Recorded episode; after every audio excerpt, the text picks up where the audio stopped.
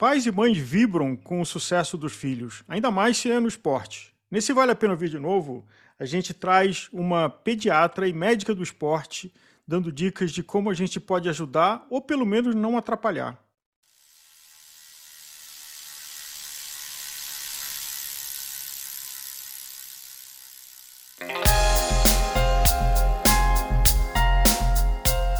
O Gregário Cycling dessa semana fala sobre a formação de novos ciclistas. Fala também sobre a formação de pessoas. A base esportiva infantil é um tema que merece muito carinho para quem tem filhos e também para quem sonha com um ciclismo brasileiro sólido e competitivo. Hoje nós falamos de futuro e a conversa que você escuta agora é com a pediatra e médica do esporte Ana Lúcia de Sapinto, uma especialista no tema e uma das grandes entusiastas do ciclismo brasileiro.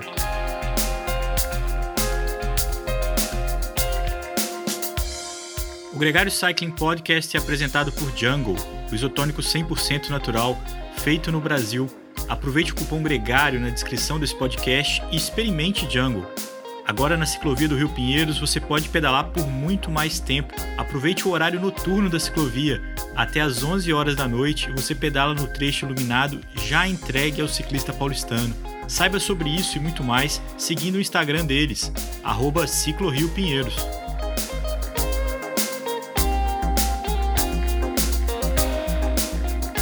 Doutora Ana, muito bem-vinda ao Gregário Cycling. É um prazer ter você aqui com a gente. Eu que agradeço o Leandro e o Álvaro pelo convite. É um prazer a gente poder conversar sobre as categorias de base. Ana Lúcia, se você pudesse falar um pouco da sua experiência, e eu já faria uma pergunta: o quanto os pais ajudam ou atrapalham crianças com grande potencial? Na minha visão, eles sempre ajudam. Alguns pais, a gente não pode generalizar, eles podem atrapalhar. Quando eles colocam a vontade deles ou algum desejo deles que não foi satisfeito na época que eles eram crianças e adolescentes, exigem muito que as crianças sejam campeões ou que façam ou pulem etapas da vida deles e já cheguem a ter resultado. Então, acho que assim, para o esporte competitivo, a gente falando em criança e informação de treinamento, Álvaro, os pais são super importantes. Porque se a família não tiver engajada, né? Porque quem é que vai levar, quem vai buscar, quem compra comida, quem compra equipamento, tem que ser os pais. Então, os pais ajudam muito. Doutora, do ponto de vista médico é, e fisiológico, qual que é o limite entre uma criança que pratica esportes e uma criança que passa notoriamente a trabalhar com o esporte como excelência, é, praticá-lo como alto rendimento, né? Assim, existe uma linha que é bem tênue nisso, Leandro. Então, por exemplo, se você seguir, o que, que a gente recomenda? Todas as crianças elas têm que fazer pelo menos uma hora por dia. Até cinco anos são duas horas de atividade de moderada a alta intensidade. De cinco anos até 17, todas as crianças e adolescentes eles têm que fazer pelo menos uma hora de atividade física de alta moderada intensidade. O que passa disso? Então, a partir do momento que você começa a direcionar para um, um esporte um pouco mais, então ele vai se dedicar a fazer um esporte específico e passa desse número de horas, aí acende uma luz que é onde a gente tem que começar a ficar preocupado e, e tentar perceber o, se, a, se a criança está adequada ao treino dela, as horas. Isso implica também numa mudança de hábito. Qual que é o hábito que uma criança que pratica esporte razoavelmente é, deve ter e quando que isso se transforma, por exemplo, de precisar de uma, um acompanhamento médico, um acompanhamento nutricional. Então, se a gente for pegar, se é uma criança, por exemplo, ela tem que ser ativa, né, que não tem nada a ver com o esporte específico que ela vai praticar. Então, é uma criança que tem que ser ativa e começa a entrar num esporte competitivo e começa a ficar uma hora, uma hora e meia, Quer dizer, então, quantas horas, por exemplo, assim, passou de 10 horas, que daí já são duas horas de segunda a sexta, a gente já assim começa a ficar preocupado, porque tem um gasto energético a mais que precisa ser equacionado. É, fora as competições que normalmente acontecem no final de semana. Então, tem regras, que nem tem regras para os adultos, a gente tem regras para as crianças. A gente não recomenda que as crianças, até por volta de 12 anos, façam um único esporte. Então, não dá porque eles têm que treinar bastante o repertório neuromotor deles. Então, o ideal é que eles façam várias coisas para depois de 12 anos eles começarem, mas não acontece isso em lugar nenhum. Né? Se a gente for pensar no Brasil, as crianças já começam a fazer futebol, tênis, as coisas que são mais, mais comuns aqui para a gente, ou a própria natação, com 7, 8 anos de idade já estão competindo. eu me lembro que quando eu comecei relativamente jovem, com 10 anos, a pedalar, e um dos receios muito grandes da minha família era se eu não tava, se não era um overload, se não era de muito assim, de às vezes sair para pedalar com o pessoal no passeio de final de semana, mas às vezes até 100, 120 quilômetros. Com 10 anos eu fiz o caminho da fé. E sempre foi um medo que meus pais tinham muito excessivo de será que não é muito? Quais seriam, então, mais ou menos, quando uma criança começa a treinar, talvez esse limiar do o que é, o muito, que é muito, o que impactaria na criança posteriormente, se ela estiver passando é, do então, limite? Então, é, é assim, Nicolas, é isso é exatamente assim, uma coisa que a gente tem, o que a gente tem de muitas, muitos estudos e muitas coisas já definidas para os adultos, para as crianças é muito complicado você fazer é, algumas pesquisas com criança, porque tem uma questão ética. Então, por exemplo, assim, para eu fazer uma análise de qual é o metabolismo predominante numa criança. Eu preciso de exames, que são, por exemplo, uma eletroespectroscopia, que é um exame que você faz por uma ressonância magnética, e aí eu vou ver o, o músculo dessa criança, se ele tem mais, que tipo de energia, o que, que ele está consumindo. Aí eu posso até pensar em direcionar, porque uma biópsia eu não posso fazer. A mesma coisa, assim, a capacidade aeróbia da criança sempre é muito boa, a gente não tem nenhum problema com isso. Eles têm uma capacidade aeróbia de fazer exercício, só que eles têm uma característica. As crianças, elas têm uma característica de que tem o metabolismo que a gente fala de glicose, quer dizer, que são os de longa duração, é mais curto. Então, por exemplo, a criança tem 60% de glicogênio que um adulto. Então, na hora que você me diz que com 10 anos você pedalou 100 quilômetros, Quer dizer, a custa do que que você pedalou? Por mais excelência é. que você possa ter, porque você é um, uma coisa que é uma fora da curva. Então a gente tem isso mesmo, a gente tem criança que é fora da curva, mas a gente sabe que a capacidade da criança é 60% quando a gente compara com um adulto, diferente do metabolismo que a gente fala anaeróbio. Então, assim, aquelas coisas mais rápidas. Você vê, criança corre, para, corre, para. Então, pedala, para, pedala, para. Agora, você pedir para fazer o trajeto longo é muito complicado. E a gente fica mesmo sem saber você entende? Quanto que é muito? Qual é a nossa preocupação? Então, tem várias coisas que a gente se preocupa. Primeiro, a capacidade física mesmo, né? Então, porque se a gente for pensar, pensa em você com 10 anos, o tamanho do seu coração era pequeno, o seu pulmão era pequeno, e você tinha menos glicogênio, e você pedalou igual um adulto. Então, imagina um esforço físico que você não teve que fazer para poder conseguir fazer isso. E aí que a gente esse esforço físico, o que, que pode acontecer? Pode levar a estresse da criança, tem risco de, de lesão, Quer dizer, então, aí que a gente começa a ficar preocupado. E eu acho que tem uma característica no ciclismo, claro. a questão do tamanho das bikes, né? Às vezes é difícil você adequar o tamanho da bike para cada criança. Então, eu acho que tem esse outro ponto que daí também claro. tem um risco maior de lesão. E, doutora, quando a senhora fala em lesão, fala-se de lesão de que pode ser definitivo, inclusive. Não é uma lesão que você faz uma fisioterapia de dois, três meses e resolve. É, é porque aí qual é o, o lembrete que a gente faz? Então, assim, lembrar que a criança tem que crescer né? Como o Leandro mesmo disse, né? A criança tem escola, ela tem as outras coisas para fazer, até ela tem até que brincar e até não fazer nada. Então, lembrar que a criança tem um espaço, tem um pedaço no osso que é a cartilagem de crescimento, é uma matriz óssea. Então, nessa matriz óssea que é fabricado o osso.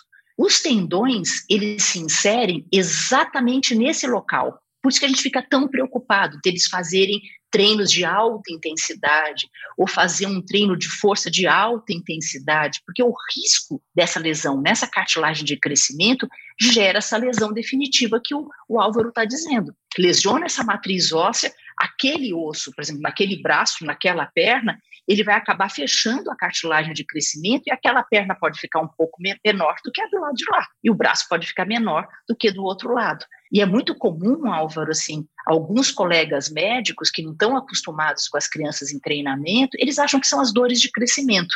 Ah, isso daí é porque está crescendo que está doendo. E não é verdade. É muito diferente. Né? A dor de crescimento é uma dor de criança pequena, de 4, 5, 6 anos de idade no máximo, que ela acorda de noite, melhora se faz uma massagem. Quem treina que tem uma dor localizada, de novo, a gente tem que ficar atento, porque pode acontecer isso, dessa lesão na cartilagem de crescimento. Parece que você está descrevendo muitas das preocupações que eu passei pela minha infância. É, a gente yeah. foi, nós fomos em, em endócrino, eu tive é, na patela do joelho, quando dá aquela salienta um pouquinho, né, de, que eles chamam de dor de crescimento, e todas essas preocupações de será que o que ele faz não era um overuse e se isso não iria impactar até próprio atrasar o meu crescimento da puberdade, né? O estirão isso. de crescimento e isso tudo. Parte hormonal também.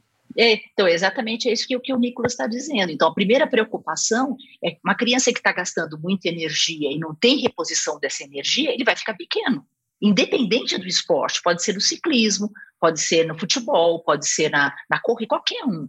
Você não tem um aporte adequado, pode interferir. Pode interferir na puberdade? Pode também. Tanto nos meninos como nas meninas, se eles têm aporte calórico menor, pode interferir. E essa típica é essa lesão. Quer dizer, você que pedalava, quer dizer, você sobrecarrega o tendão infrapatelar, só que não dá lesão no tendão. A criança tem tendão muito bom. A lesão dá onde ele insere. E é uma dor, acho que deve lembrar, dói para burro. E não é dor de crescimento, não. É porque você cresce. Até hoje eu não ajoelho na missa. eu não consigo ajoelhar até hoje na missa. Porque é dói verdade. demais. Ô, Ana, mas o, usando o Nicolas como exemplo e tomando essa liberdade, ele, como tantos outros, começou muito cedo. E começou muito cedo e chegou a um lugar onde poucos chegam, que é o ciclismo profissional, que é um funil muito restrito. Uhum. Com todos esses é, alertas, esse é uma, ainda é o melhor caminho? Ou seja, para que um ciclista chegue ao profissional, ao seleto grupo de ciclistas que correm na Europa, ele deve começar cedo? Então, essa é uma discussão não, não só com o ciclismo, mas com todos os esportes. Então, na medicina do esporte e do exercício, chama assim a especialização precoce. Será que você colocar a criança para treinar mais cedo significa que ela vai ser o melhor porque o atleta profissional? Parece que não. Alguns anos atrás se discutia que era isso. Então, eu quero um treino de 90 horas. Então, 90 mil horas. Então, se você tiver 90 mil horas, você vai ser um atleta excelente. E não é verdade. Porque, assim, o que a gente percebe, se você vai analisar, por exemplo, vamos pegar os atletas tops. Tem alguns trabalhos com, eu não sei te dizer, com certeza se tem com ciclista, mas tem com vários esportes. E o que, que eles avaliaram? Que os, te, os atletas de alto rendimento que chegam no topo, não necessariamente eles fizeram aqueles, aquele esporte, único esporte desde a infância. Eles mesclaram outras coisas. Então, assim, isso eles fazem. É fácil a gente fazer isso, e provavelmente esse ano em Tóquio vai sair muito trabalho com relação a isso, porque a hora que você consegue pegar os atletas top, que todos eles estão numa Olimpíada, e você consegue ver quem, quem são essas pessoas, o que, que elas fizeram, quantos anos elas treinaram. Então, não significa isso. Por isso que a gente te, pede para poder entrar no treino específico mais tarde. E aí você dá tempo de você fortalecer, dá tempo de você fazer é, treino neuromotor para a criança ter uma coordenação motora melhor. É lógico que você tem aquelas crianças que são fora da curva, que nem o Nicolas, com 10 anos já está querendo pedalar, que nem um menino do futebol que está querendo jogar. Quer dizer, a gente tem isso daí. Mas na hora que a gente vai pegar o montante todo, o ideal é a gente aguardar. Olha, falando de experiência própria, se me permitem, eu sinto falta de ter feito mais coisas quando eu era pequena. Eu vejo pequenos déficits que eu tenho hoje, que são muito difíceis de serem trabalhados e me exigem muito, principalmente nessa parte neuromuscular, de coordenação, que se resume à velocidade de sprint, basicamente, na hora que você vai competir, velocidade de capacidade de recrutamento na musculação, por exemplo, que eu tenho que trabalhar muito mais do que outros atletas, e eu percebo talvez por justamente na época ter tido esse perfil de ter ido muito cedo para bike. Hoje, se eu pudesse dar opinião ao Nicolas de 10 anos, eu falaria: olha, brinca com mais modalidades, faz mais. É... Eu não gostava de futebol, porque eu era muito ruim, então era. Inegavelmente, eu acho que foi uma das coisas que me levou a vai. Mas eu falaria, não, até pelo menos uns 14, 15 anos, é, continuasse fazendo o máximo de coisa que eu pudesse fazer. É que, que, é exatamente isso que a gente orienta. Então, assim, não precisa ser o futebol, porque todo mundo faz, pode fazer outras coisas. E dá para gente, fora, quer dizer, na parte física, na parte de treinar essas coisas que o esporte especific, especificamente não está treinando. Então, assim, ele gosta de fazer bike, mas treina a parte de, de treino de propriocepção, de equilíbrio, de neuromotor, quer dizer, tudo isso é importante fazer. Não dá para ficar. E as pessoas, por exemplo, eu pego, por exemplo, às vezes o paciente quer fazer única exclusivamente o esporte, não querem trabalhar esse essa essa gama que tem de todas as outras os outros pilares do treinamento, né? E é super importante, Nicos, até para os pais e para as crianças ouvirem essa sua experiência, que é exatamente isso que a gente está tentando passar para os pais. Não vai para um único esporte, espera um pouco. Que tal uma cerveja gregário depois deste podcast? Visite o e-commerce da cervejaria Tarantino e garanta a sua. Doutora, de dificuldades, a gente vê em quase todas as modalidades atletas chegando ao nível máximo da sua categoria no final da adolescência. Tem pilotos de Fórmula 1 que não, não podem nem tirar carteira de, de motorista. O que, que tem de estudo de consequências de longo prazo deste amadurecimento de altíssimo rendimento precoce? A gente está vendo no ciclismo hoje uma geração que antes amadurecia nas grandes voltas com 25, 30 anos, com 20, às vezes menos do que 20 anos, competindo grandes voltas que são extremamente extenuantes para o físico de mesmo de um super ser humano. Né? Então, o que eu acho, assim, o que, o que acontece é aquilo que eu falei. Primeiro, que esse treinamento precoce não significa que ele vai ser um atleta de, de ponta quando ele for um pouco mais velho. Tem os riscos deles terem lesão e tem o risco deles simplesmente abandonar, abandonar o esporte nesse início que eles começaram a aparecer. Por outro lado, eu acho que a gente tem um desenvolvimento muito grande hoje da área da medicina e da ciência que permite uma vida muito mais longa para os atletas, que também é muito legal. Assim, no fato, hoje você vê atletas com. Assim, eu me lembro, por exemplo, assim, quando eu treinava, que quando eu treinei, que eu participei de esporte competitivo, que eu treinava natação, eu tinha 13 anos de idade, uma atleta de 18 eu já achava que estava no final da carreira. Quer dizer, e hoje não, você tem atletas olímpicos com 40 anos de idade. Então, acho que assim, tem esse lado, Álvaro, que eu acho muito interessante, que é com o desenvolvimento da ciência, a gente cuidando para esse atleta ter uma vida longa. E o outro lado é sabendo um pouco mais da ciência, fazendo com que as crianças e os adolescentes façam mais mesclas de treino para poder também ter uma vida longa, para poderem continuar treinando e não parar. Então, eu acho que a gente tem as, os dois pontos. A gente tem uma vida longa para o pessoal e a gente tem que segurar um pouco nessa fase mais de, de menos idade, para poder fazer com que eles fiquem mais tempo. Eu acho que esse é o grande objetivo hoje da área da pediatria e da, da, da adolescência que a gente fala, para poder fazer com que o atleta tenha uma vida longa. Do ponto de vista médico, qual seria a idade de especificar o esporte de alto rendimento? Quanto que ele iniciaria essa transição, começar a excluir as outras modalidades até, de fato, viver aquilo com muita intensidade? É, a gente tem, a gente tem uns critérios, é, Leandro. Então, assim, pela, pela Academia Americana de, de Medicina do Esporte, pela Academia Americana de Pediatria, eles chamam assim, é, é considerado, por exemplo, para você entender, é considerado uma especialização precoce quando a criança faz um só esporte, quando ele pratica esse único esporte oito meses é que lá nos Estados Unidos eles dividem bem por período, né? Várias modalidades dependendo do período. Aqui no Brasil a gente não tem muito isso. Mas assim, um único esporte por mais de oito meses, sem período de férias e abaixo de 12 anos. Então aí você considera que essa criança está em especialização precoce. Com 12 anos, aí você começa a especificar um pouco mais e ele entrar numa modalidade mais, mais específica. Então, se você for pensar, ele tem vários anos para fazer bastante treino neuromotor e flexibilidade, essa coisa toda. Eu acho que a gente tem um tema muito rico e muito amplo aqui, de muitas possibilidades, muitas variações. Então, eu queria só a gente fazer um resumo do que a gente falou, porque para um pai que tem criança pequena, ele tem, antes de mais nada, o interesse que o filho dele saia do sofá. Então, que ele pratique algum esporte e, num primeiro momento, seja ele qual for, o, o pai já começa a ficar feliz. Num segundo momento, ele quer que aquilo seja saudável e, se der certo, que quem sabe ser competitivo.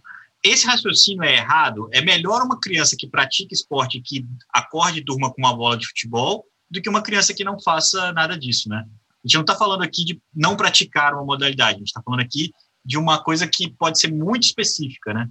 É, eu acho que a gente pode dividir assim, Leandro. Então, assim, uma coisa é você ser ativo.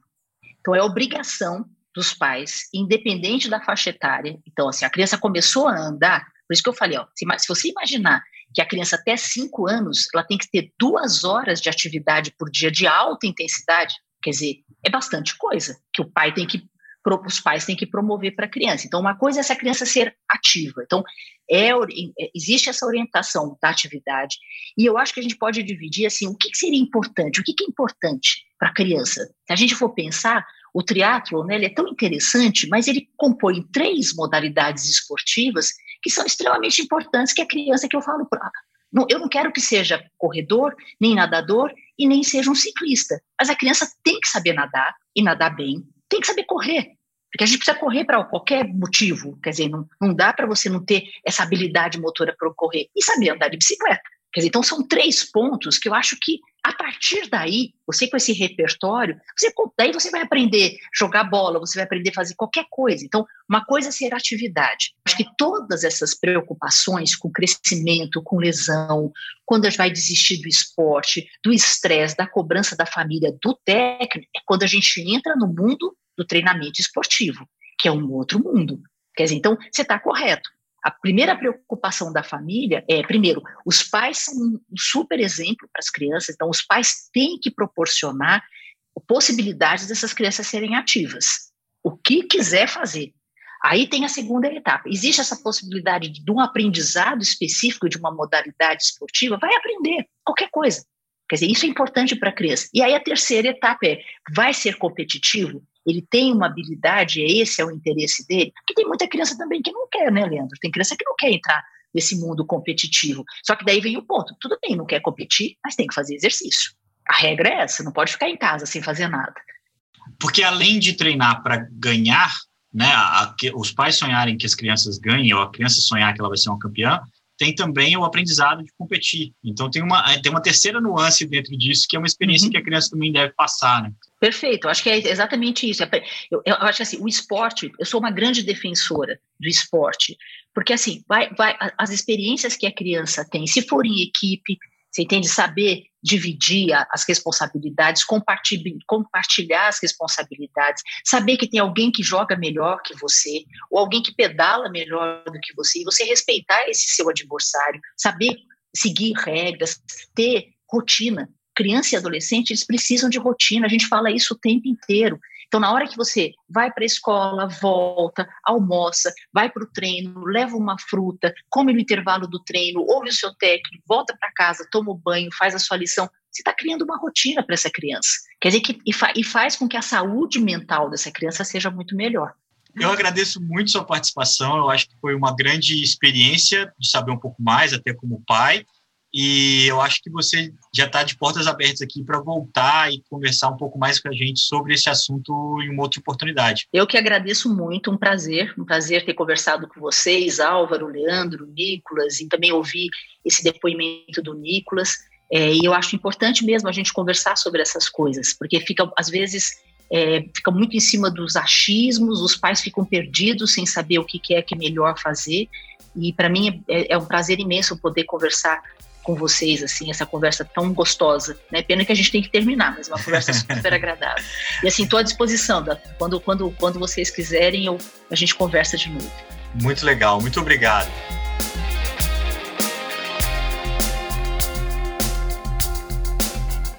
Esse papo incrível com a doutora Ana Lúcia merece ser ouvido por todo mundo que é apaixonado pelo ciclismo, mas também para aqueles que são pais e estimam um futuro saudável para os filhos. Compartilhe essa entrevista, vai fazer um bem enorme para muita gente. O episódio Formando a Base tem outras duas entrevistas muito legais com Cláudio Diegues, o treinador da Memorial Santos, e também com Albert Morgan, um mountain biker, pai da Juju Morgan, uma das grandes promessas do mountain bike brasileiro.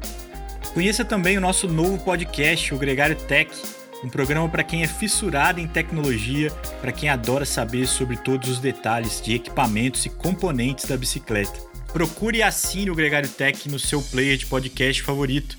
Você também pode ouvi-lo no nosso IGTV, na página do Gregário Cycling. Um grande abraço e até a próxima!